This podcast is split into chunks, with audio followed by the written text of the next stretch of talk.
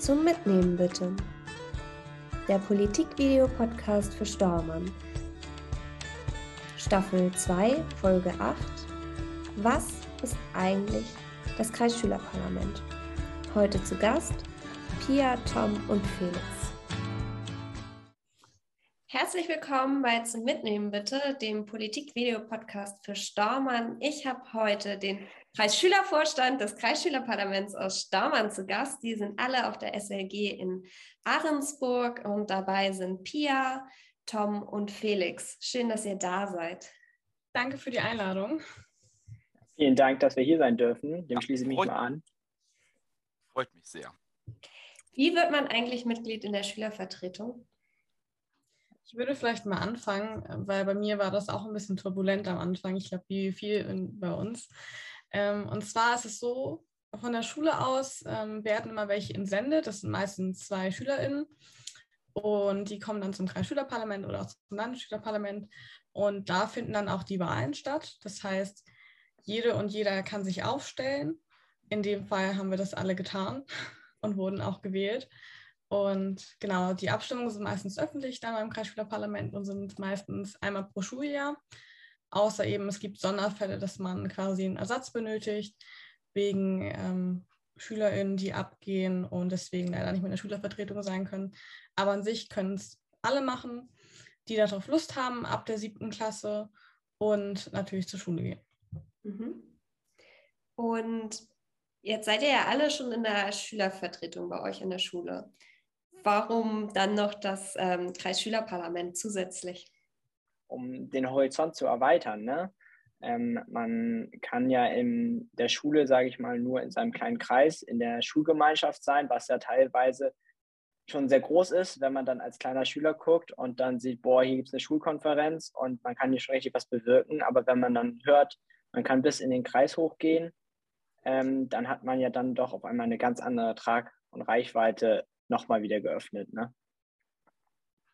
Was sind genau die Aufgaben vom Kreisschülerparlament? Quasi die Aufgabe ist, dass die Schülervertretungen im Kreis Staumann vertreten werden und vor allem deren Interessen und auch ähm, Probleme berücksichtigt werden.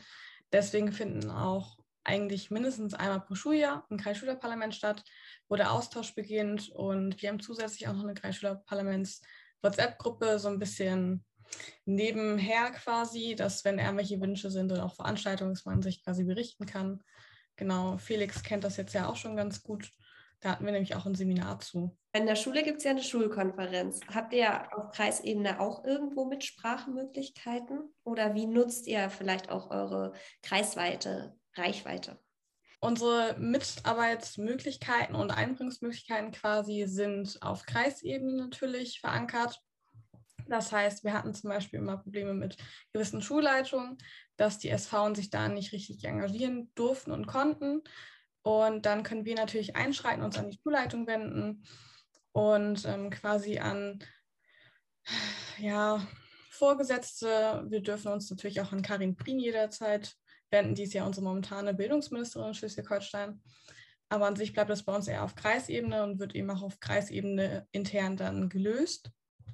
Und vor allem arbeiten wir dann mit den Lehrern zusammen, also den ähm, quasi Verbindungslehrkräften nennt sich das bei uns und auch den Schulleitungen, weil die natürlich auch das ein bisschen koordinieren müssen mit ihren SchülerInnen, wie das abläuft, mit ähm, wer quasi zum Kreisschülerparlament darf und wer nicht.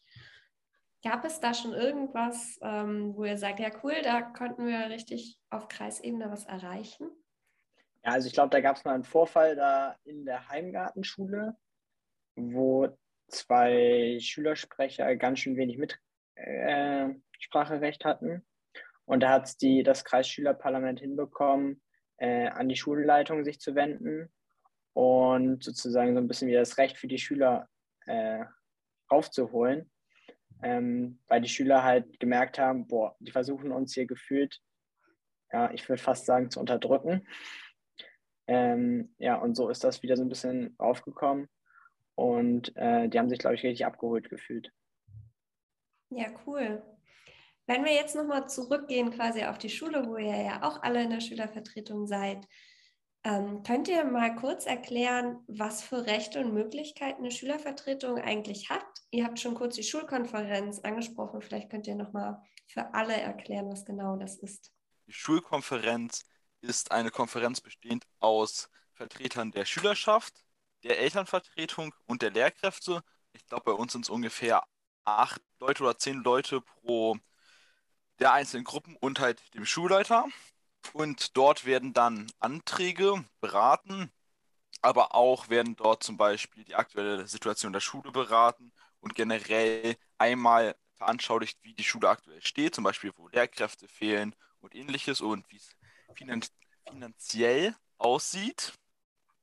Ja, auch werden dort Anträge, die von der Schülerschaft eingereicht werden können oder von der Elternschaft, aber auch von der Lehrerschaft beraten und dann darüber abgestimmt, um insgesamt den Schulalltag für alle besser zu gestalten.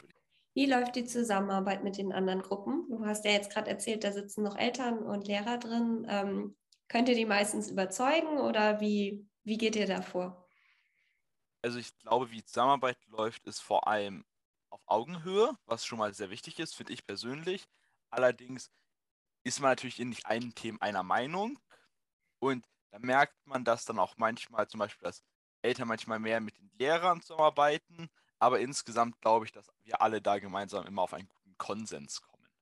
Habt ihr generell das Gefühl, dass die Schule euch und auch die Schulleitung euch unterstützt in eurer SV-Arbeit?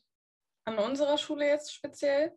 Mhm. Ich würde sagen, wir persönlich haben viel Glück. Ich muss auch sagen, ich bin zum Beispiel auch nur ins Kreisschülerparlament gekommen und ins Landesschülerparlament, weil ich von ähm, einer Lehrkraft angesprochen wurde, gemeinsam mit einem Freund. Und generell ist unsere Schülervertretung relativ gut aufgestellt, würde ich sagen. Wir haben gute Verbindungslehrkräfte, die sich einsetzen. Und unsere Schulleitung ist da auch relativ engagiert. Es gibt ja aber auch immer andere Schulen, wo man das ganz anders sieht, wie Thomas ja schon bereits angesprochen hatte. Solche Vorfälle gab es in der Vergangenheit schon öfters an verschiedenen Schulen, wo man sich dann mal mit denen ausgetauscht hat und ein bisschen überrascht war, dass die zum Beispiel gar nicht sich irgendwie engagieren konnten oder dass es da so unregelmäßig war dass die Lehrkräfte Einladungen nicht weitergegeben haben. Also das war zum Teil dann schon sehr unstrukturiert auch, glaube ich, und ein Problem, dass ähm, sich keine Lehrkräfte gefunden haben, die sich da einbringen wollen. Jetzt vertretet ihr ja alle Schülerinnen bei euch an der Schule. Habt ihr das Gefühl, dass die anderen euch wahrnehmen als ihre Vertretung und gibt es vielleicht auch ähm, Probleme oder Themen, mit die die anderen Schülerinnen schon an euch herangetreten sind? Also ich würde sagen, zum Teil ist es so, dass es leider nicht so viel wahrgenommen wird. Tatsächlich weiß ich noch ganz am Anfang, als ich ins Kreisschülerparlament gegangen bin und gewählt wurde, dass ganz viel auf mich zukam, ähm, weil das auf der Homepage quasi bei uns dann publiziert wurde. Danach aber dann nicht mehr so viel. Manche haben dann nochmal nachgefragt, ja, bist du da eigentlich noch oder ähm, kannst du das mal ansprechen oder so.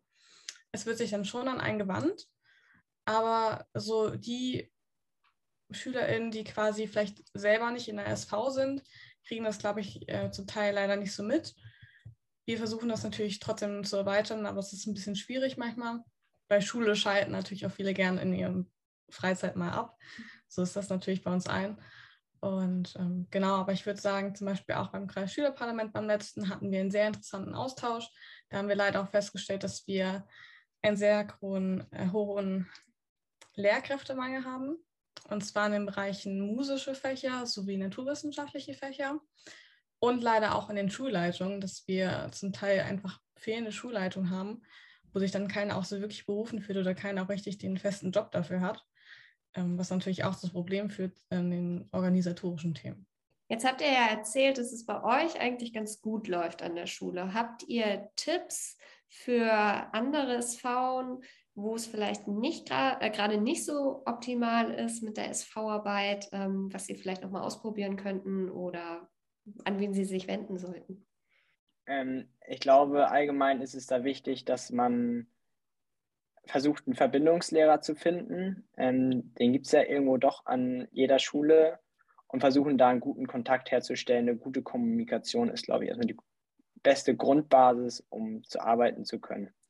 Und dann muss man sich, glaube ich, was wichtig ist, irgendwie ein Team suchen, was Spaß hat, äh, über Schule hinaus vielleicht was zu bewirken. Also wirklich Lust hat, äh, zu sagen, ich habe Lust, mich hierfür einzusetzen, dass sich hier irgendwas verändert. Weil das wollen wir ja nun mal. Und wer daran irgendwie sagt, nee, also wenn ich aus der Schule gehe, dann ist dann auch Schluss. Und dann möchte ich mit diesem Verein oder mit dieser Institution nichts mehr zu tun haben, äh, dann ist er auch nicht richtig an dem Platz, sich jetzt da einschreiben zu lassen.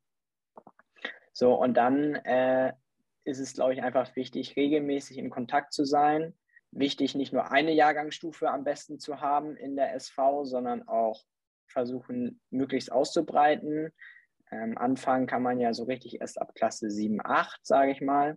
Aber ähm, halt dann bis 13 hoch oder 12, je nachdem, was es für Schulen sind, versuchen aus jedem Jahrgang oder in jeder Stufe zumindest ein oder zwei Vertreter zu haben, dass man so ein bisschen die Ahnung hat, was läuft da eigentlich gerade. Ich bin gerade in der 10. Klasse und ich muss sagen, also aus dem 12. Jahrgang habe ich nichts mit am Hut und weiß auch nicht, was da für Probleme sind. Genauso nicht wie im 8., aber ich im 10 habe Probleme im, mit, im Abschluss, aber das wissen die ja wiederum nicht. Und da muss man einfach einen regelmäßigen Austausch haben, ähm, um sich zusammenzufinden, gegenseitige Meinung einzuholen und dann das heranzutreten und das dann in den Beschlüssen, die man ja verfassen kann oder in den Anträgen äh, in, die in, die, in die Schulkonferenz zu geben, diese Anträge zu stellen und äh, versuchen, da was rauszuarbeiten. Wir ganz erfolgreich ähm, haben es tatsächlich hinbekommen. Ich glaube, das ist jetzt eineinhalb Jahre her, dass wir eine Arbeitsgruppe erstellen wollten mit dem Schwerpunkt Medien, äh, haben dazu einen Antrag gestellt und der ist einstimmig beschlossen worden, obwohl natürlich vorher immer so ein bisschen die Frage ist, na, werden sich alle Lehrer darauf einlassen, na, werden sich alle Eltern darauf einlassen, dass wir irgendwie versuchen, Medien zu erweitern an Schulen, äh, iPad, Digitalisierung und so. Ich meine, da gibt es ja schon teilweise dann auch von den Urgesteinen ein bisschen Gegenwind äh, typischerweise, aber das gab es in dieser Sitzung einfach gar nicht, sondern alle waren begeistert und meinten, jo, top, das machen wir, da wollen wir hin, das ist Zukunft von morgen, äh, da stimmen wir zu. Ich glaube, das ist halt wichtig, dass man so versucht, die Allgemeinheit mitzunehmen und gute Kommunikation ist die Grundbasis auf allem. Aber du hast es ja gerade nochmal gesagt, in der Schulkonferenz kann ja eigentlich keine Gruppe alleine was durchbringen, weil die Lehrer haben ein Drittel der Stimmen, die Schüler ein Drittel und die Eltern ein Drittel. Ähm, habt ihr manchmal bei Sachen, wo es schwierig ist, die anderen, also habt ihr schon Taktiken oder Themen, wo ihr wisst, die Gruppe können wir leichter äh, auf unsere Seite kriegen? Also ich würde sagen, man entwickelt gewisse Techniken, so ein bisschen Verhandlungstechniken vielleicht auch. Mit Eltern redet man ja zum Teil vielleicht wieder ganz anders als mit Lehrkräften, weil Lehrkräfte einem ja dann, also klar, Eltern sind in gewisser Weise auch eine Autorität, aber die Lehrkräfte, die beurteilen einen ja zum Teil auch noch. Deswegen mit, ähm, ich glaube, wenn man die richtigen Interessenspunkte auch trifft bei den jeweiligen Gruppen, bei den Eltern ist es ja meistens, dass sie ihre Kinder gut vertreten wollen und das Beste für ihre Kinder wollen, wenn man das dann natürlich gut auslegt und bei den Lehrern nochmal diesen Lerneffekt, wie zum Beispiel bei einem Medienteam oder auch quasi die Arbeit vielleicht dadurch erleichtern kann für die, ich glaube, dann hat man ganz gute Verhandlungspunkte. Und deswegen muss man immer so ein bisschen darauf achten, welche Gruppe man gerade überzeugen will. Manchmal muss man halt auch abwägen, ob die eine Gruppe vielleicht eher weniger überzeugt werden muss, weil da auch weniger Chance besteht, dass man sie überzeugen kann und dann vielleicht ein bisschen mehr Kraft in die andere quasi investiert. Findet das vor oder während der Schulkonferenz statt? Währenddessen bis zum bitteren Ende, bis zur Abstimmung dann. Es wurden teilweise schon Schulkonferenzen unterbrochen, damit es Pausen gibt, wo man sich besprechen kann. Das heißt, es geht eigentlich politisch heiß her dann bei so einer Schulkonferenz, je nach Thema. Das kann man so sagen, ja. Das ist wie eigentlich so eine kleine Debatte, finde ich immer. Wenn man jetzt mal ein bisschen utopisch vielleicht denkt, was wären die perfekten Rahmenbedingungen, damit SV-Arbeit in der Schule viel besser laufen könnte und damit ähm, ja, damit es einfach klappt und ihr die Interessen richtig gut umsetzen könnt oder vertreten könnt von den Schülerinnen? Oh, da gibt es eine ganze Menge, wenn ich das mal so sagen darf. Ich habe mich auch mal mit einer Kreisschülervertretung quasi aus dem Kreis Lübeck so die Ecke ausgetauscht. Und die haben zum Beispiel auch Junior als Sound eingeführt, was ich ganz interessant fand. Das heißt, eigentlich, was wir vorhin schon meinten, ist ja erst ab siebter oder achter Klasse. Und die Interessen von den fünf, sechs und ja, siebtklässlern manchmal ist dann natürlich weniger vertreten. Und dann wird man quasi schon Vorher wird dafür Werbung gemacht und dann werden so ein paar Leute zusammengesucht aus den fünften und sechsten Klassen, die dann quasi auch schon ihre Meinung mitteilen dürfen. Die haben dann noch nicht immer ein Stimmrecht. aber dürfen natürlich auch ihre Wünsche mit einbringen und ein bisschen ihre eigenen Projekte arbeiten. Und ich denke, das ist zukunftsnah, dass man eben auch alle Felder abdeckt und wie Tom meint, auch möglichst aus allen Jahrgängen jemanden hat. Und ich habe das Gefühl, dafür muss man auch vielen Jahrgängen schon rechtzeitig quasi beginnen, die Leute zu motivieren, dass sie ihr Mitspracherecht nutzen. Ähm, weil ich glaube, das ist manchmal auch so ein bisschen Mangelware. Äh, ich weiß in meiner Schule momentan gefühlt besteht die Schülervertretung aus einem Jahrgang. Ich glaube, das ist der zwölfte. Und bei denen hat die Motivation anscheinend gut angeschlagen. Ähm, bei den anderen Klassen dann leider noch ein bisschen weniger.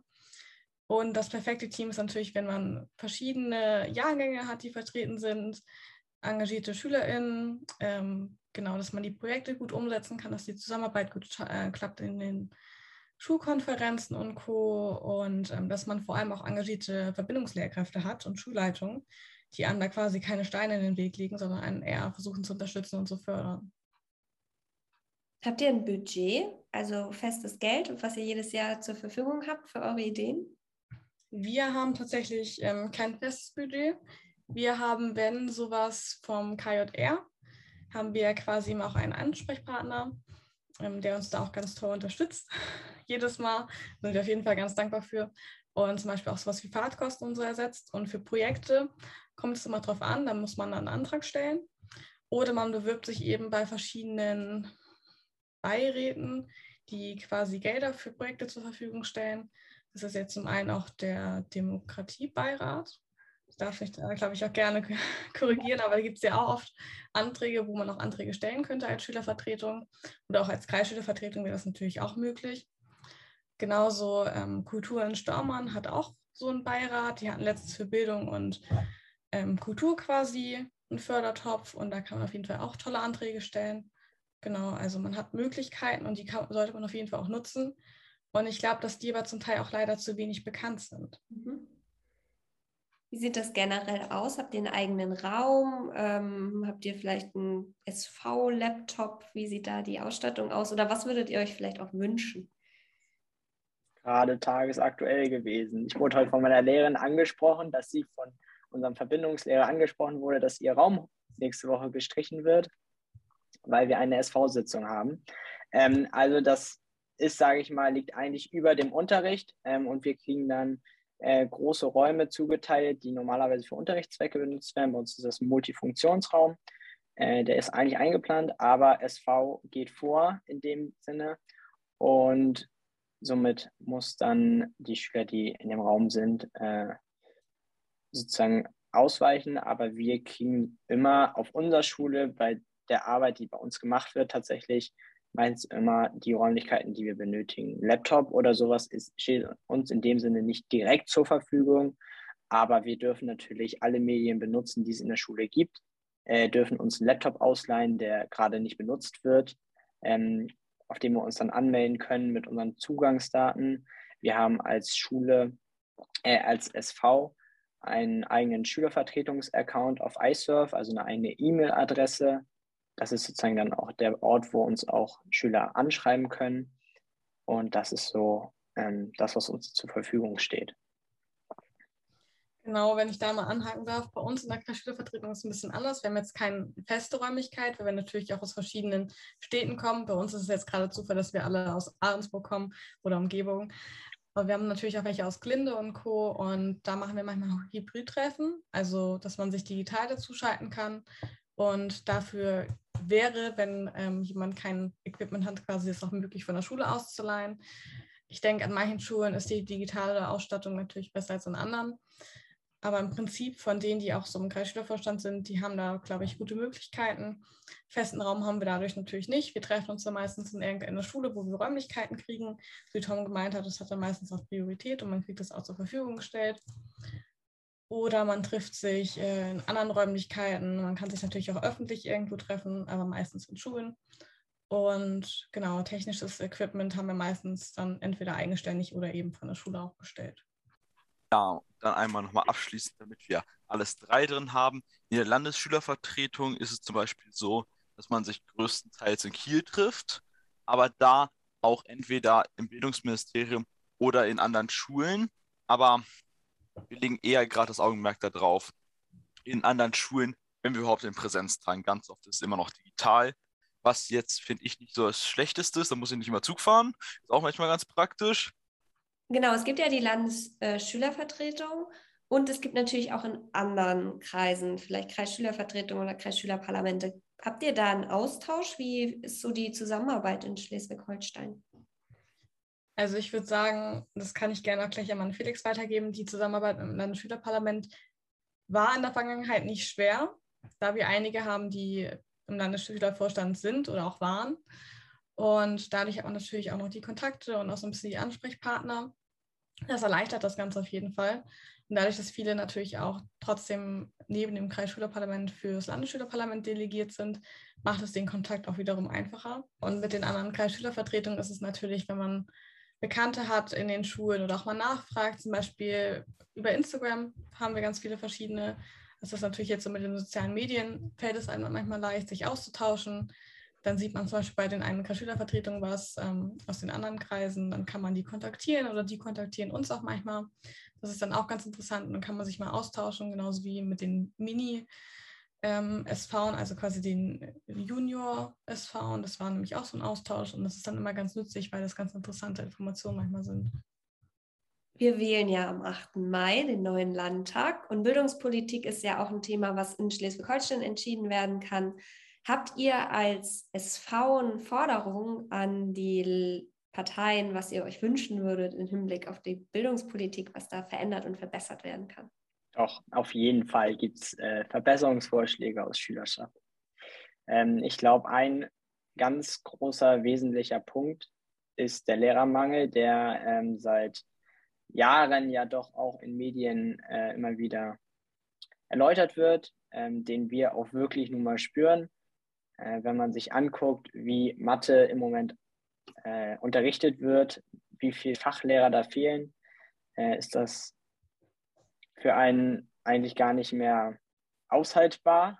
Also man würde am liebsten sofort was verändern, wenn man es könnte, aber wir können halt immer nichts ändern. Ähm, und grundsätzlich, wie viel Unterricht ausfällt, ähm, wie viel ja nun noch versucht wird, oberflächlich zu arbeiten, äh, so viele Schüler wie möglich irgendwie oberflächlichen Input zu geben. Ich glaube, hätten wir viel mehr Kapazitäten äh, in diesem Spektrum, dann könnte auch gerade sowas wie SV, gerade sowas wie Kreisschülerparlament, sowas wie dass Schüler sich stark machen können, viel mehr gefördert werden, weil dafür einfach mehr Zeit wäre. Ich glaube, das ist der Punkt. Wir Lehrer kriegen zu wenig Zeit, müssen natürlich irgendwo mehr Aufgaben immer mehr übernehmen, weil andere wegfallen, krank werden und ja, es, es nervt, sage ich mal. Es nervt nur noch. Mhm. Dazu dann auch noch auf jeden Fall Lernmittelfreiheit wäre natürlich auch so ein Wunsch, den viele hätten, oder zumindest, dass für ähm, gewisse SchülerInnen auch Endgeräte gestellt werden, auch auf langfristige Sicht. Während Corona und dem Homeschooling wurde ja quasi manchmal an gewissen Schulen Geräte zur Verfügung gestellt.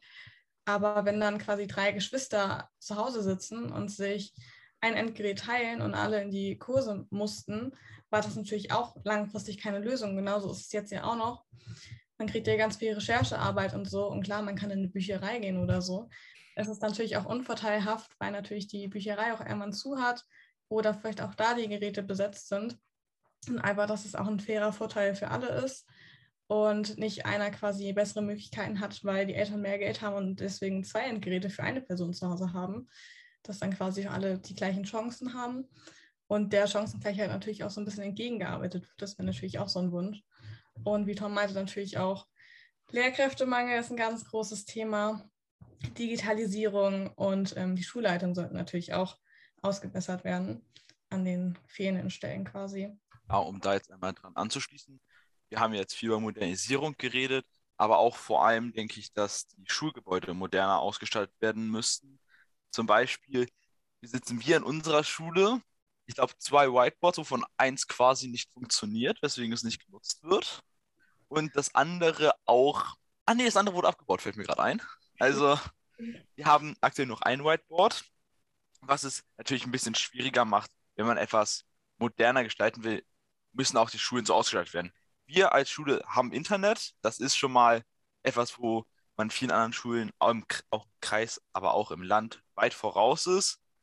Aber wir brauchen Internet in den Schulen flächendeckend. jede Schule muss dafür die Möglichkeit haben und auch damit die Lehrkräfte, falls es wieder einen digitalen Unterricht gibt, die Möglichkeit haben, diesen auch gut zu führen. Denn der digitale Unterricht war zumindest bei mir jetzt, ich sag mal, mittelmäßig. Und die Schülerinnen und Schüler müssen auch die Möglichkeit haben, weshalb ab der 8. Klasse Tablets bzw. Laptops eigentlich zur Verfügung gestellt werden sollten. Das heißt, dass durch Corona andere Probleme in den Fokus geraten sind, als vor zwei Jahren vielleicht aktuell gewesen wären. Richtig? Ja, also ich würde nicht unbedingt sagen, dass die dadurch in den Fokus geraten sind, vielleicht ein bisschen mehr, dass die aufgefallen sind und in den Fokus natürlich gerückt wurden. Allerdings sind es leider auch zum Teil Probleme, die vorher schon vorhanden waren, weil, wie gesagt, so Recherchearbeiten, Referate, PowerPoints, dafür benötigt man Endgeräte und die waren zum Teil ja vorher schon nicht vorhanden oder mussten sich geteilt werden, ähm, weil natürlich nicht jede Familie so viel Geld besitzt, ähm, für jedes Kind quasi, das in der Schule ist, ein Endgerät zu haben. Und das hat es natürlich schon vorher erschwert. Ähm, quasi die SchülerInnen, die vielleicht schon vorher Probleme hatten, die sind während Corona natürlich ähm, haben noch mehr drunter gelitten. Wie Felix und Tommy auch schon angesprochen hatten, ähm, war der Unterricht währenddessen ja wirklich grausam. Ich war froh, dass ich ähm, quasi in der 12. war und in der 11., da wo man quasi schon eigenständig lernen kann und vielleicht das auch ein bisschen schon gelernt hat und eher so ein bisschen noch aufbaut, statt ähm, komplett von Grund auf fünfte, sechste Klasse oder so. Aber gewisse Probleme waren halt schon vorher da, die durch Corona vielleicht auch positiverweise in den Fokus gerückt wurden aber auf jeden Fall ähm, ausgebaut werden müssen, weil sie eben auch schon lange davor da waren und eben diese Ungleichheit leider ähm, betont haben. Ich glaube, auch vor dem 13. März 2020, also bevor wir in den Lockdown gegangen sind, ähm, haben sich auch einfach viele Lehrer davor gesträubt, digitale Medien anzuwenden. Ähm, haben sie es halt, sie konnten es ja auch, muss man ja sagen, äh, man konnte sich davor noch sträuben. Aber ab dem Moment äh, war für alle klar, jetzt ist aus. Äh, wir müssen jetzt leider. Und das hat, glaube ich, vielen Lehrern auch zu schaffen gemacht. Und ich muss aus eigener Erfahrung sagen, meine Lehrerin hat sich gefühlt von Woche zu Woche gesteigert. Also da kam immer mehr Digitalisierung drauf. Aber man hat echt gemerkt, so die Leute, die waren im Gegensatz zu vielleicht wirtschaftlichen Unternehmen, die, ja, wenn man das vergleicht, doch ganz schön weit vorne sind, sich da angefangen haben, dann damit zu arbeiten und dieses Problem natürlich, wie Lehrer, Medien selber mit umgehen können, äh, die Erfahrung haben, wissen, wie wende ich am besten Word an, Excel an, PowerPoint an, was ist da möglich? Ich meine, sie sehen immer nur die Endprodukte, oh ja, schön, wunderschön, PowerPoint, aber selber, was da eigentlich möglich ist, ist in deren Vorstellungen noch nie gewesen teilweise. Ich glaube, das ist schon deutlich mehr seitdem in den Fokus gerückt, deutlich, deutlich mehr, dass da ein ganz großer Wandel herrschen muss. Und da war auch der Knickpunkt, wo gesagt wurde, so, jetzt müsst ihr euch damit auseinandersetzen. Da kann ich auf jeden Fall auch hinzufügen, ich hatte einen Lehrer, der am Anfang, du hast wirklich zwei Wochen lang nichts von dem gehört, der war wie vom Erdboden verschluckt. Und dann kam er wieder und hat rausgehauen, wirklich Konferenzen, gute Aufgaben, hat das Aufgabenmodul genutzt, wo man quasi Korrekturen so bekommen hat. Und äh, selbst jetzt noch, wenn er krank war, was sehr, sehr selten ist tatsächlich, aber auch ähm, wir hatten eine Zeit lang, wo die Hälfte der Klasse gefühlt in Quarantäne war, hat er das so gemacht. Ich muss dazu sagen, er ist auch einer, der eigentlich schon in Rente wäre. Also dafür auch nochmal Respekt, das ist quasi eins der Urtiere, die vielleicht auch nicht unbedingt mit Medien aufgewacht, äh, aufgewachsen sind. Und er hat dann quasi Videokonferenzen gemacht, während wir Unterricht hatten. Also hat dann quasi währenddessen seinen Laptop dabei gehabt, hat die Konferenz gestartet, so dass die Personen quasi auch Fragen reinstellen konnten, die konnten auch was sagen und hat halt quasi die Tafel gefilmt. Also ich muss sagen, das war sehr modern oder hat dann auch Folien eingefügt, wo ich mir dachte, gut, wenn er das hinbekommt, der hat sich halt wirklich zwei Wochen komplett reingearbeitet und wirklich durchgezogen. Und ich muss sagen, ich habe jüngere Lehrer, also wirklich deutlich jüngere Lehrer, bestimmt 20, 30 Jahre, die mal ein Aufgabenblatt geschickt haben, was schlecht eingescannt war. Und das war es dann auch. Also da gibt es halt schon diese Unterschiede und da merkt man dann auch, welche Lehrer sich vielleicht ein bisschen mehr engagieren und sich auch für ihre Schüler einbringen und welche weniger. Das waren jetzt ja alles Punkte, die äh, daran ansetzen, wie Schule heute ist. Habt ihr das Gefühl, dass unser jetziges Schulkonzept noch zeitgemäß ist oder wünscht ihr euch vielleicht auch grundlegendere Veränderungen an Schule? Da muss grundlegend was verändert werden. Ich glaube, da sind wir uns alle einig. Ähm, wenn man ins Ausland guckt, dann gibt es schon ganz andere, äh, modernere Schulsysteme. Ähm, und ich glaube, da müssen wir dringend anknüpfen allein schon, wie der Lehrermarkt sich hin und her schiebt zwischen Bundesländern innerhalb von Deutschland, ist keine Lösung, dass irgendwie der Lehrermarkt von Hamburg weggekauft wird äh, und wir in Schleswig-Holstein dann nichts mehr übrig bekommen. Und dann das ganze digitale Feld ist eigentlich nicht mehr tragbar, wie wir aus der Schule entlassen werden. Und dann müssen wir einfach mal anfangen zu lernen, mit Medien zu arbeiten. Das kann ja nicht die Lösung sein ich finde, die Lösung sollte sein, wir sollten lernen, wie man mit Medien sich Wissen beibringen soll und kann. Ja, das sehe ich genauso. Dazu mal, ich war, ich glaube, vorgestern auf einer Podiumsdiskussion in Ahrensburg und da habe ich erfahren, dass es wohl ukrainische Geflüchtete gibt, die quasi aus Deutschland online an dem Unterricht in der Ukraine teilnehmen. Und man muss dazu sagen, wo ich mir denke, okay, also Hut ab wirklich an dieser Stelle, ähm, dass das möglich ist und dass das auch durchgeführt wird. Aber wo ich mir dann denke, okay, wir in Deutschland haben es zum Teil nicht mal hinbekommen, innerhalb Deutschlands Videokonferenzen zu machen oder an dem Unterricht teilzunehmen während Corona, wo ich mir dann denke, da, wie Tom auch meinte, sollte man sich ganz viel abgucken. Ähm, natürlich nicht immer auch schlechte Sachen, sondern eher die guten Sachen natürlich. Aber vor allem, was Digi Digitalisierung anbelangt, ist es auf jeden Fall, sind wir, würde ich wirklich sagen, ganz weit hinten, ganz nett ausgedrückt noch. Und vor allem auch dieses, dass man vielleicht auch die Möglichkeit schafft für kranke Schüler. Ich meine, es gibt ja auch Schüler, die nicht nur kurzzeitig krank sind, sondern auch über längeren Zeitraum die Möglichkeit schaffen, durch Hybridunterricht und Co. trotzdem am Unterricht teilzunehmen. Oder auch welche, die zum Beispiel nicht vielleicht physisch krank sind, sondern auch psychisch und deswegen nicht in die Schule kommen wollen können ähm, wegen ihrer Krankheit, dass die quasi auch eine Möglichkeit bekommen. Und deswegen würde ich sagen, unsere, ja, unser Schulsystem ist sehr veraltet noch. Es muss noch eine ganze Menge dran gemacht werden. Und ähm, ich finde, dafür ist die Landtagswahl zum Beispiel auch wichtig, damit wir auf Landesebene quasi auch weiterkommen. Habt ihr abgesehen von Digitalisierung noch andere konkrete Sachen, die ihr gerne übernehmen würdet aus anderen Ländern? Oder vielleicht auch, was es noch nicht gibt, aber was ihr gut findet? Ähm, also, da würde ich direkt mal anfangen. Ich glaube, dass das Konzept der Ganztagsschule in anderen Bundesländern schon gut funktioniert und dass wir es in Schleswig-Holstein auch brauchen. Man merkt, es funktioniert und man merkt, dass auch insgesamt die Leistung besser wird. Deswegen frage ich mich, warum es eigentlich noch nicht eingeführt ist, die landesweite Ganztagsschule. Und auch finde ich das Konzept Gymnasium, Realschule, Hauptschule schwierig. Ich bin eher ein Fan davon, wenn wir das alles in landesweit in Gesamtschulen, beziehungsweise Gemeinschaftsschulen heißen sie ja, zu einem kombinieren, damit man auch insgesamt den Bildungsstand weit halten kann und nicht so eine, ich nenne es jetzt mal Elitenbildung in den Bildungsabschlüssen existieren kann.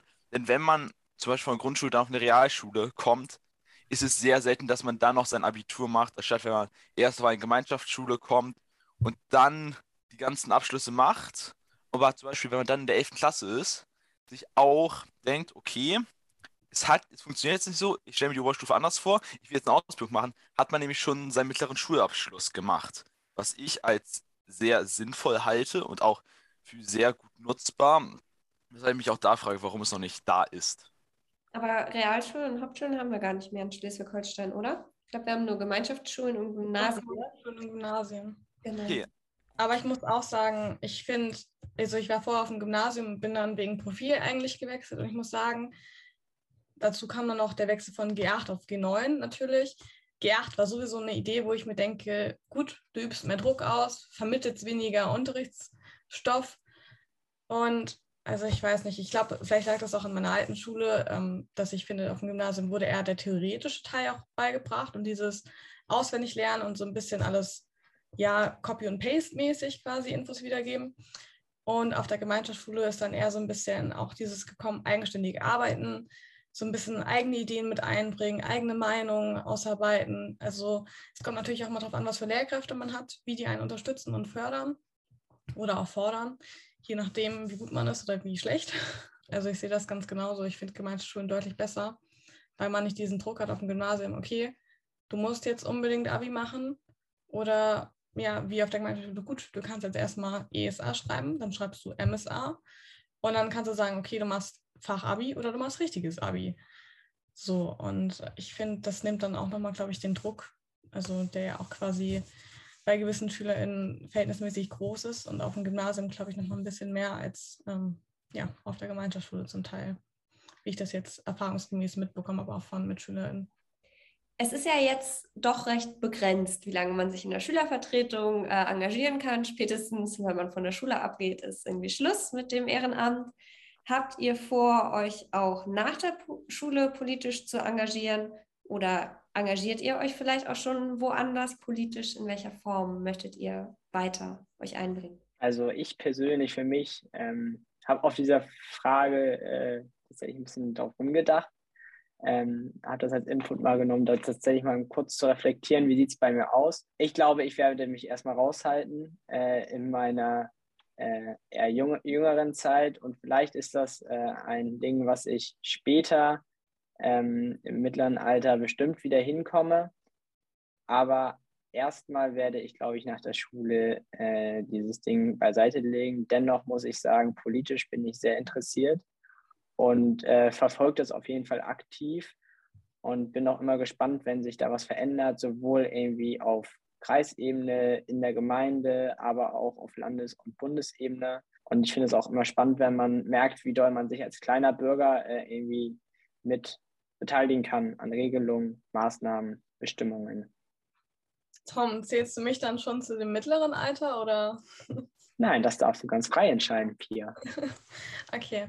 Ja, also ich kann mich ähm, Tom da nicht so ganz anschließen. Bei mir ist es ein bisschen anders abgelaufen.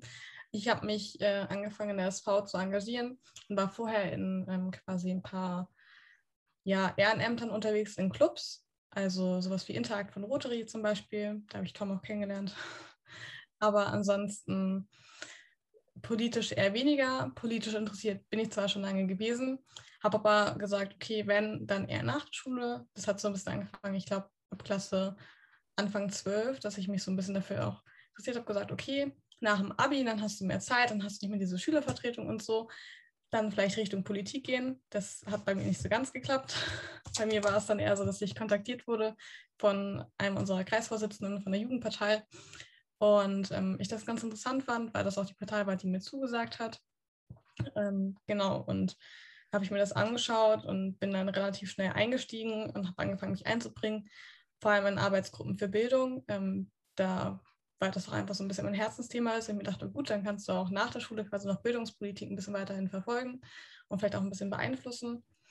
Ähm, genau, und da bringe ich mich weiterhin ein. Ansonsten ehrenamtlich in anderen Vereinen mal so zur Unterstützung. Aber politisches Interesse ist auf jeden Fall, glaube ich, bei fast allen Schülervertretungen so ein bisschen mit dabei. Das schwingt immer so ein bisschen mit.